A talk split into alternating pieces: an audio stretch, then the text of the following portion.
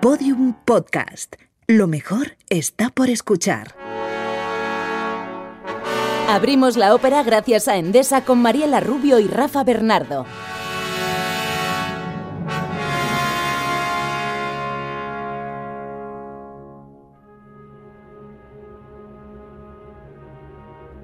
¿Qué tal? ¿Cómo estáis? ¿Cómo estáis? Hoy hablamos de una ópera grandiosa. No hay otra palabra para describirla. No, claro, porque el compositor es Verdi. Sí, y se hizo por encargo de la Ópera de París, que ya sabéis que siempre exigía las obras a lo bestia. Con cinco actos. Con ballet. Un relato interesantísimo. Bueno, y el músico italiano cumplió con creces. Hablamos de Don Carlo, basada en un episodio histórico. La intensa vida y temprana muerte de Carlos de Austria, hijo de Felipe II. Pero basada, eso sí, libremente. Mm. La ópera de Verdi eh, recoge muchas de las habladurías y rumores que cristalizaron en la leyenda negra de la época. Y a todo eso además se le inyecta una historia romántica y situaciones melodramáticas tremendas. Así que preparaos para, en fin, encontraros con intrigas internacionales, traiciones cortesanas Un amor imposible. y, y ¿por qué no? Eh, hasta alguna cosa sobrenatural. Mm, empezamos.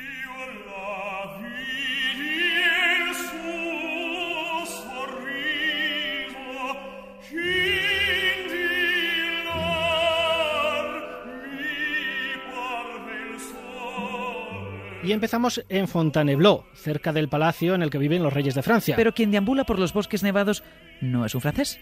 es un español.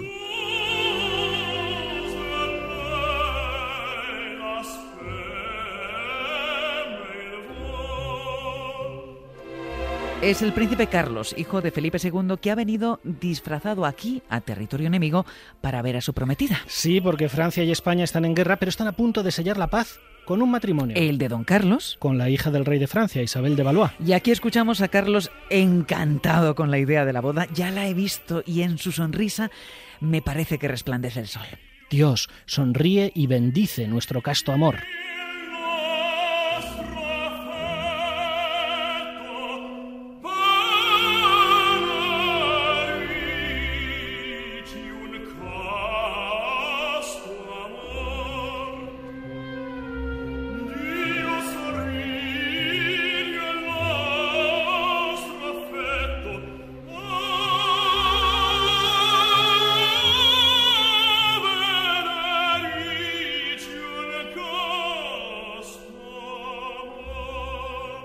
Precisamente Isabel se encuentra en el bosque ayudando con limosnas a los afectados por la guerra. Y allí se encuentran por primera vez los prometidos. Y claro, se enamoran. Si Dios nos ha guiado hacia el otro, es que nos quiere plenamente felices.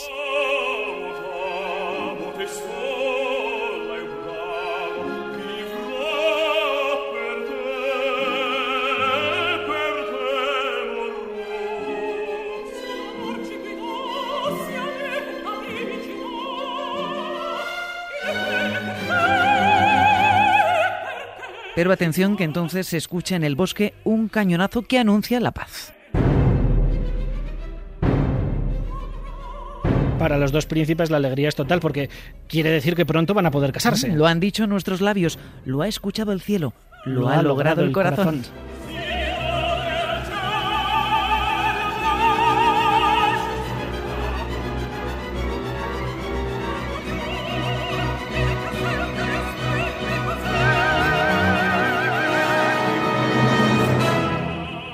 Pero pobres, la alegría les va a durar bien poco a los enamorados. Sí, porque pronto les encuentra la comitiva española y lo que se anuncia a Isabel es que es la prometida De Felipe II.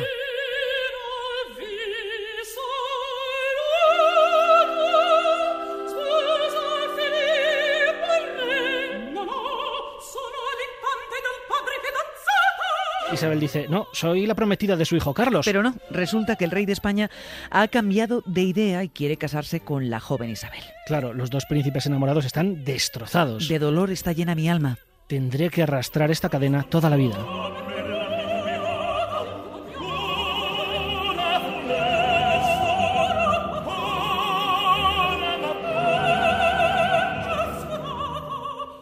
Pero, claro, su tristeza contrasta con la alegría del pueblo que celebra un matrimonio que para ellos va a traer la paz. Gloria y honor a la más bella. Cantemos himnos felices de fiesta.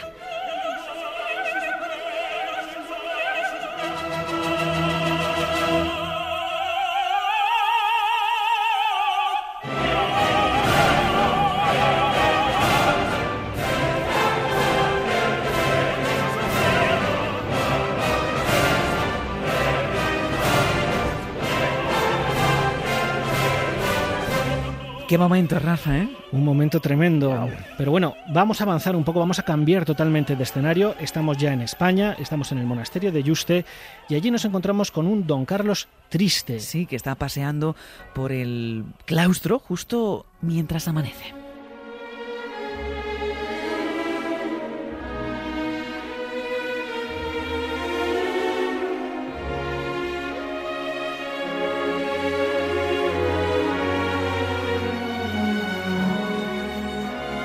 Si los primeros rayos de sol caen sobre la tumba del emperador Carlos V, que como sabemos está enterrado en Yuste, pero en el pensamiento de don Carlos solo hay una idea fija. La he perdido.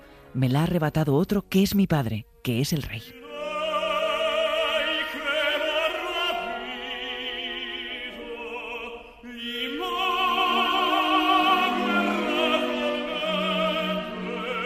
Y mientras pronuncia estas palabras pasa a su lado un fraile misterioso que le dice...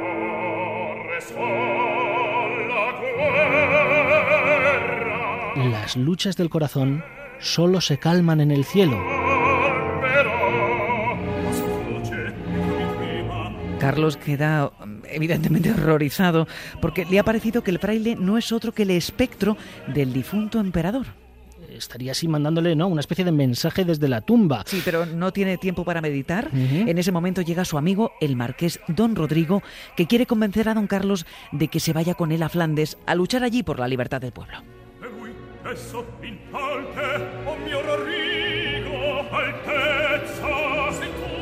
Carlos aprovecha para confesar a su amigo su pesar, su amor no solo imposible, sino además prohibido, porque... Sí, claro, Isabel de Valois es ahora la esposa de su padre. Más a mi favor, dice Rodrigo, obtén el permiso para venir a Flandes y aprende allí, entre los oprimidos, a ser rey. Y los dos amigos se prometen lealtad y luchar por la libertad. Dios que en nuestra alma infundiste amor y esperanza, juramos vivir juntos y morir juntos. Un momentazo de esta ópera.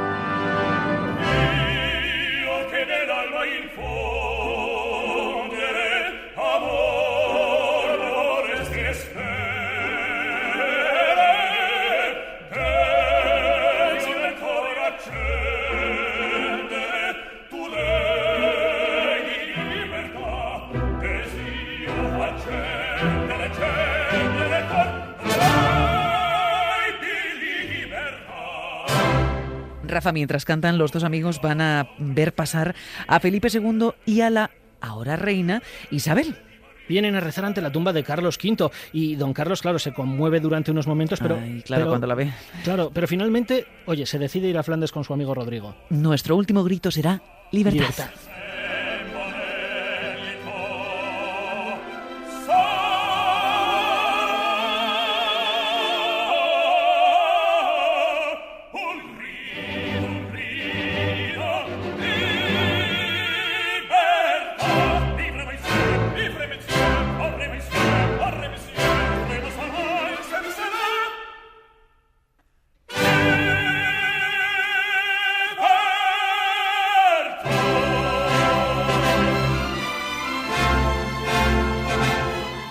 Mariela, te propongo que aprovechemos este momento para conocer algo más de Don Carlos, ¿no? este personaje que como vemos es un tanto polifacético, preguntándole a él mismo. Sí, porque hemos hablado con el tenor Marcelo Puente, que es Don Carlos, en la producción de esta temporada en el Teatro Real.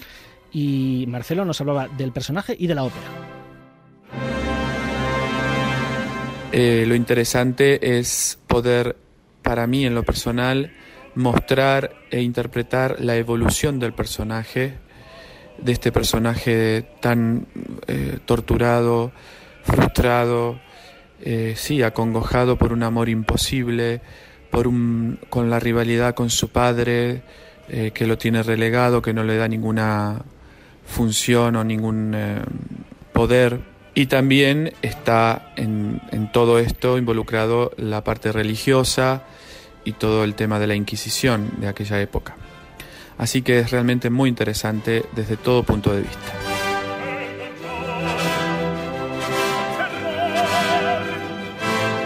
Es una ópera increíble con una música celestial que conjuga eh, todo el sentimiento de libertad frente a la opresión del poder, de la religión, eh, el amor, la traición, eh, eh, la política, mm, todos los sentimientos humanos están reflejados en esta ópera.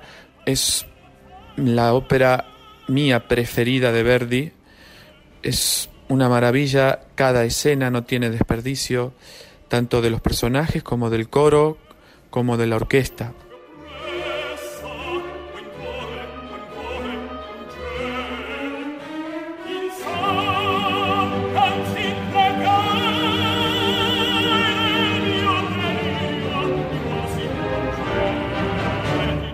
Pues seguimos con el relato que nos lleva a un jardín cerca del monasterio de Yuste. Don Carlos ha logrado una entrevista privada con la reina Isabel, así que los dos enamorados vuelven a encontrarse. Sí, pero atención que ahora ella está casada con Felipe II, el padre de Don Carlos.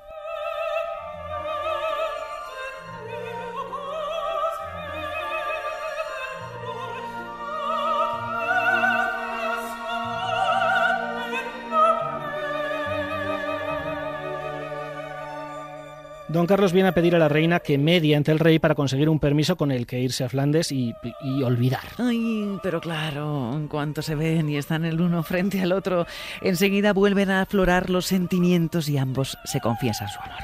Escuchar tu voz me abre el paraíso. Carlos, si pudiese vivir contigo, me creería en el cielo.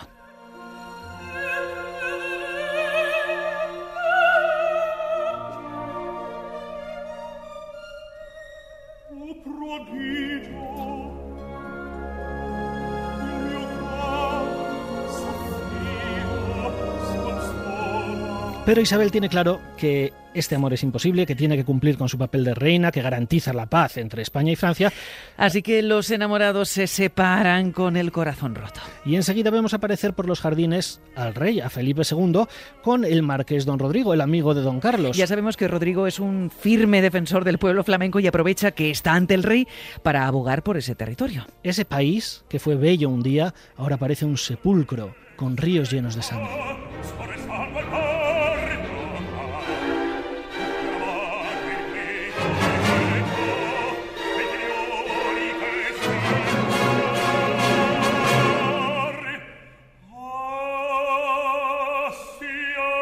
Pero al rey Rafa no le conmueve este argumento. Solo con sangre se puede garantizar la paz. La muerte logrará un porvenir fecundo.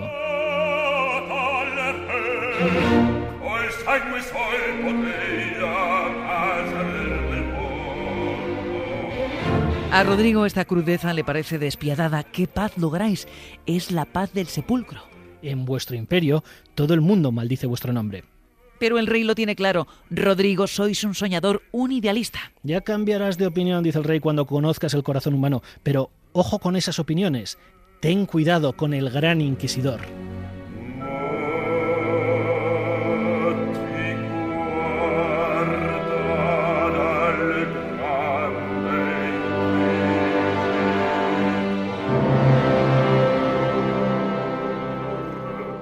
Enseguida vamos a conocer a este gran inquisidor que atemoriza hasta el rey.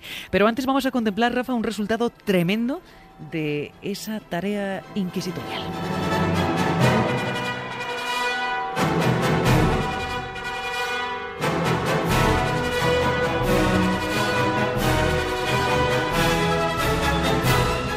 Sí, porque nos vamos a Madrid, donde en una gran plaza se organiza un auto de fe, en el que van a arder en la hoguera pues un grupo de herejes y condenados. El pueblo celebra la ocasión como un día de fiesta, honor al más grande de los reyes. Su nombre es el orgullo de España.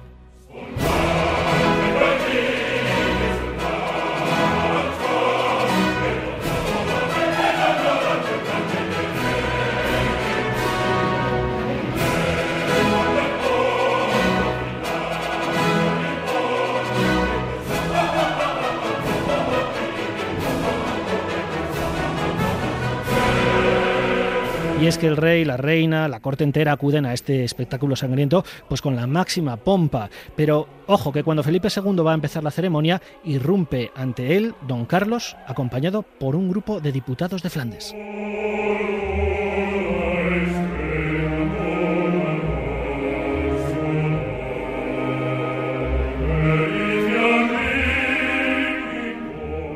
Diputados de Flandes, Rafa, que piden clemencia para su pueblo. Todo el pueblo te implora, rey. Haz que no se vea siempre oprimido por el llanto.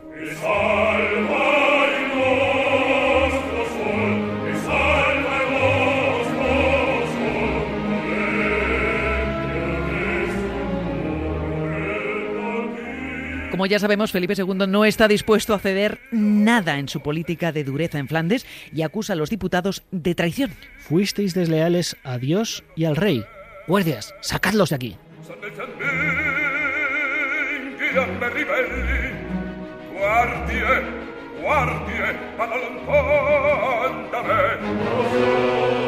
Pero entonces don Carlos hace algo inaudito. Grita, yo salvaré al pueblo flamenco. Y echando mano de su espada, la desenvaina ante el rey. Claro, evidentemente el rey llama a su guardia, pero nadie avanza contra don Carlos.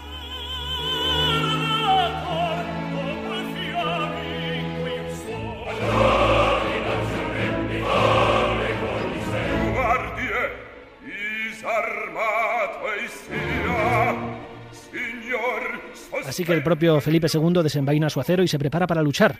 Madre mía, padre e hijo. Rey contra infante. Bueno, esto es increíble. Pero entonces Rodrigo, el gran amigo de Carlos, se interpone y arrebata la espada al infante.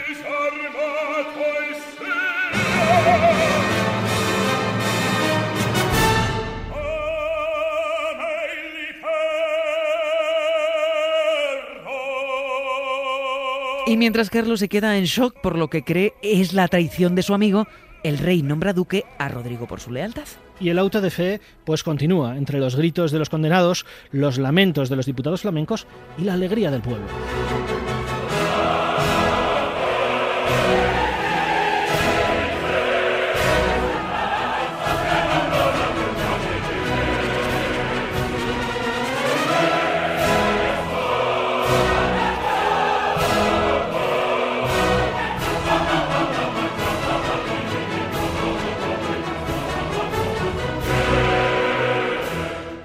Me extraña que a Verdi le cantase esa historia, ¿no? Con estos momentos. No puede haber nada más dramático que ese casi duelo entre el rey y el príncipe. Sí, pero, pero sí puede haberlo, sí puede haberlo. Porque tras el auto de fe, tras esta escena que acabamos de ver, Felipe II vuelve a palacio y en sus aposentos, ya de madrugada, medita amargamente sobre su vida.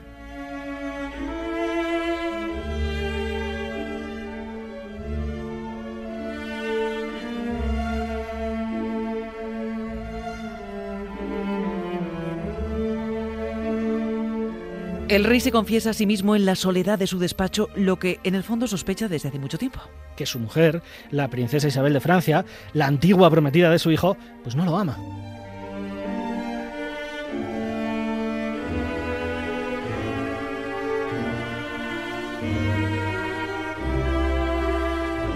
Ella nunca me amó. Su corazón está cerrado para mí. Sin duda, Mariela, el gran momento El de la momento. ópera.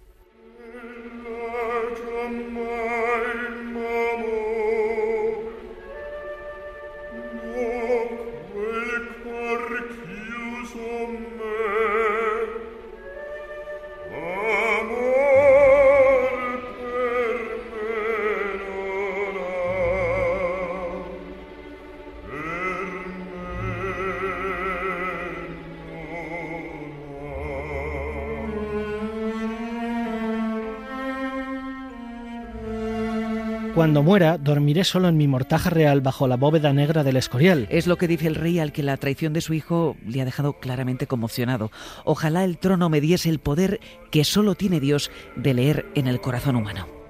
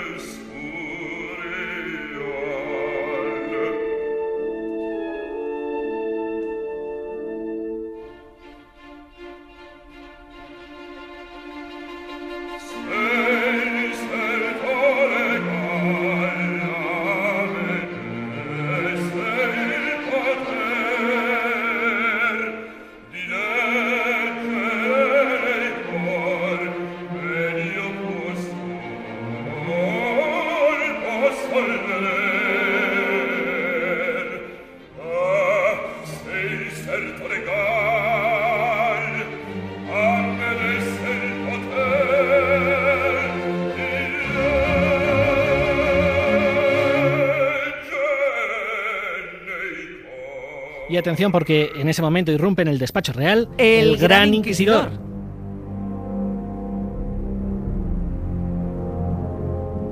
Qué musiquilla siniestra. sí, sí, ¿eh? de gran inquisidor.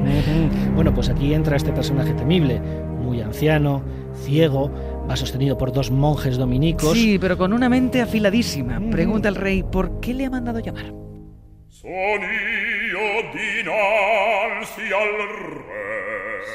Felipe II dice, no sé cómo tratar a mi hijo traidor, a don Carlos.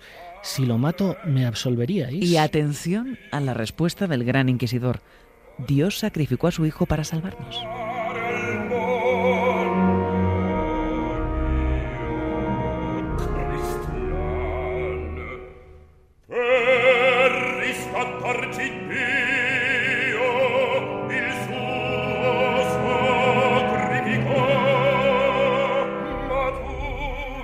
Pero ¿podré vencer el amor por él para causar su muerte? Dice Felipe II. Y el gran inquisidor responde, todo se puede vencer si se trata de exaltar la fe.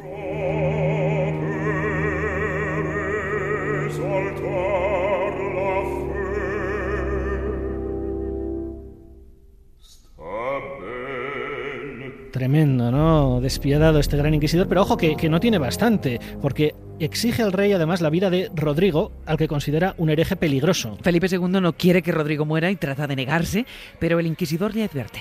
Podría arrastraros a vos ante el tribunal del Santo Oficio.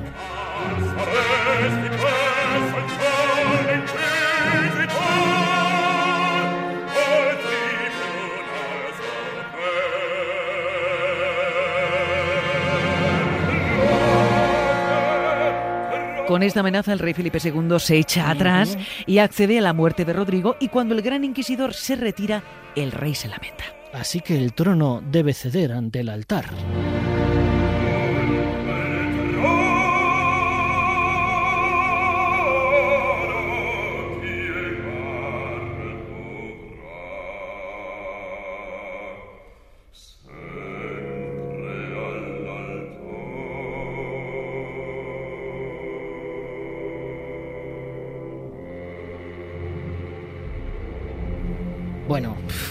Escena Increíble. fantástica. Es, Es maravillosa.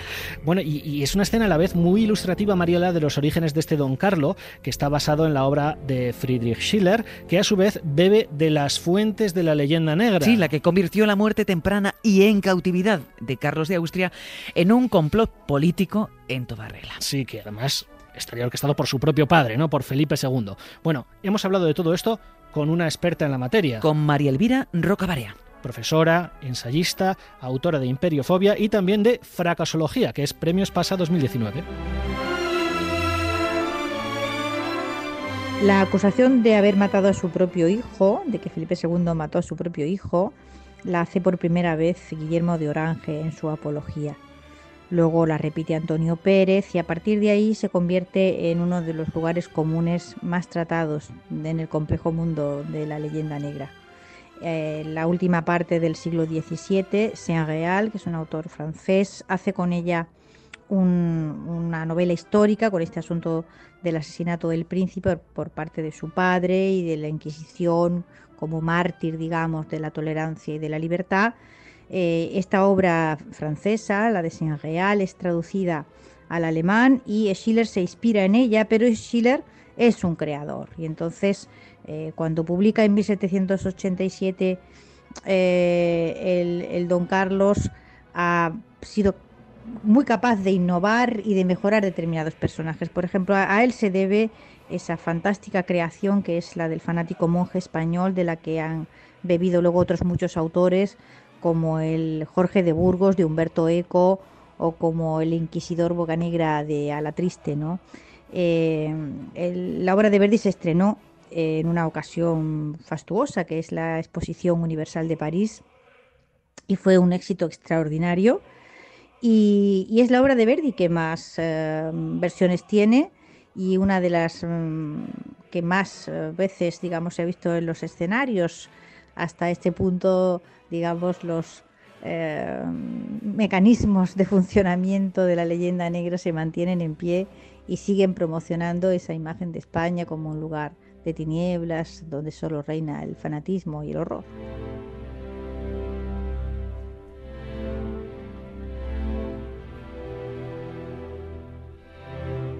Pues continuamos, Rafa. Después de oír al rey y al gran inquisidor, sabemos que don Rodrigo lo tiene muy difícil. Sí, sí, sí. Tiene rivales demasiado peligrosos para su salud. Y, y ya están ahí asesinos emboscados que sigan cada uno de sus pasos para ejecutar la sentencia de muerte. Sí, la ocasión la van a encontrar cuando Rodrigo va a visitar precisamente a don Carlos, que claro, languidece en prisión desde que osara levantar su espada contra su padre, Felipe II. La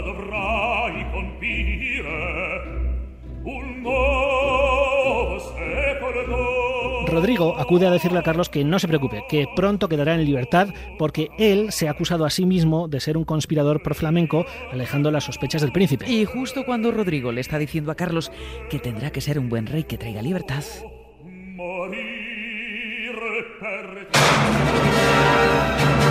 Los asesinos disparan a Rodrigo con un arcabuz y escapan, dejándolo herido de muerte. Al pobre Rodrigo le da tiempo de decirle a Carlos, ve a buscar a la reina que te espera en Yuste. Yo muero, pero con alegría porque mi vida protege la tuya. No te olvides de mí, dice Rodrigo, que muere ante un don Carlos desconsolado. Y Mariela, los acontecimientos se desarrollan pues un poco como el asesinado había previsto. ¿no? Carlos es puesto en libertad y se dirige hacia el monasterio de Yuste para ver a la reina. Y allí la encuentra ante el sepulcro de Carlos V.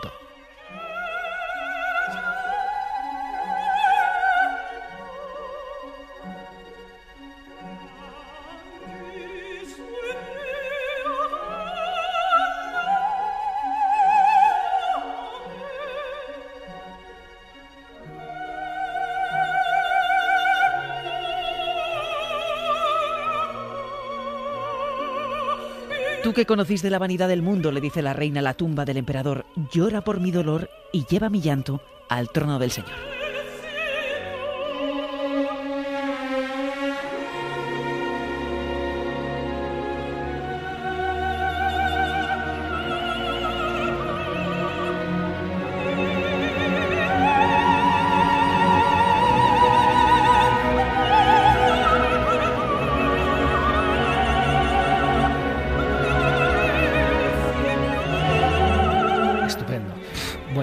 Llega don Carlos y los enamorados, separados por la política, se despiden. Él quiere partir a Flandes para luchar por la libertad del pueblo. Ella se resigna a cumplir su papel de reina y los dos cantan En el cielo, en un mundo mejor, nos reuniremos. y tendremos ese bien que no hemos podido tener en la tierra.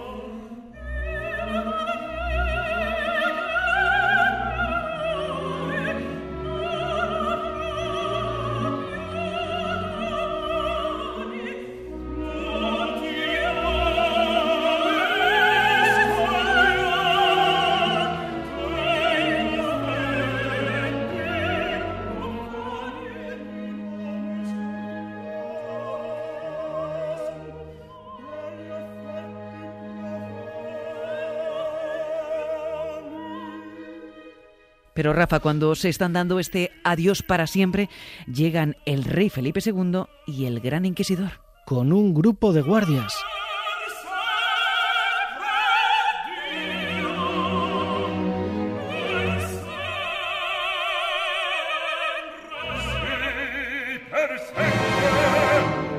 Dice Felipe II, claro que adiós para siempre. Moriréis los dos. A la llamada del rey, los guardias avanzan hacia Carlos, que retrocede hacia la tumba de Carlos V.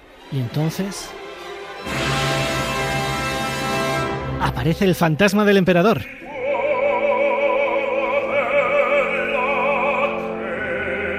Es ese misterioso fraile que vagaba por el monasterio al comienzo de la ópera y repite exactamente las mismas palabras que decía al principio de la ópera. ¿Os acordáis? Las luchas del corazón solo se calman en el cielo.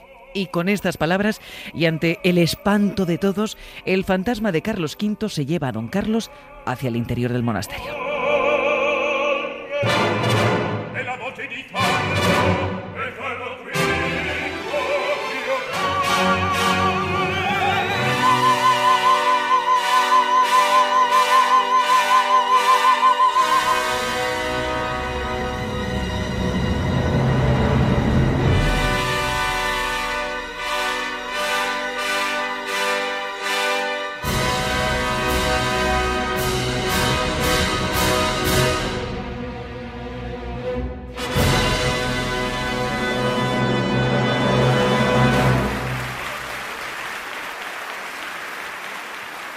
Increíble, ¿no? Esta ópera. Maravillosa. No le falta de nada, ni siquiera un fantasma. Preparaos para la siguiente, que es también la obra de un maestro. bueno, adiós. Hasta luego. Has podido disfrutar de este podcast Abrimos la ópera gracias a Endesa. En el próximo, a través de la ópera Il Pirata de Bellini, visitaremos la ciudad de Palermo. Puedes escuchar todos los episodios y contenidos adicionales en podiumpodcast.com y en nuestra aplicación disponible para dispositivos iOS y Android.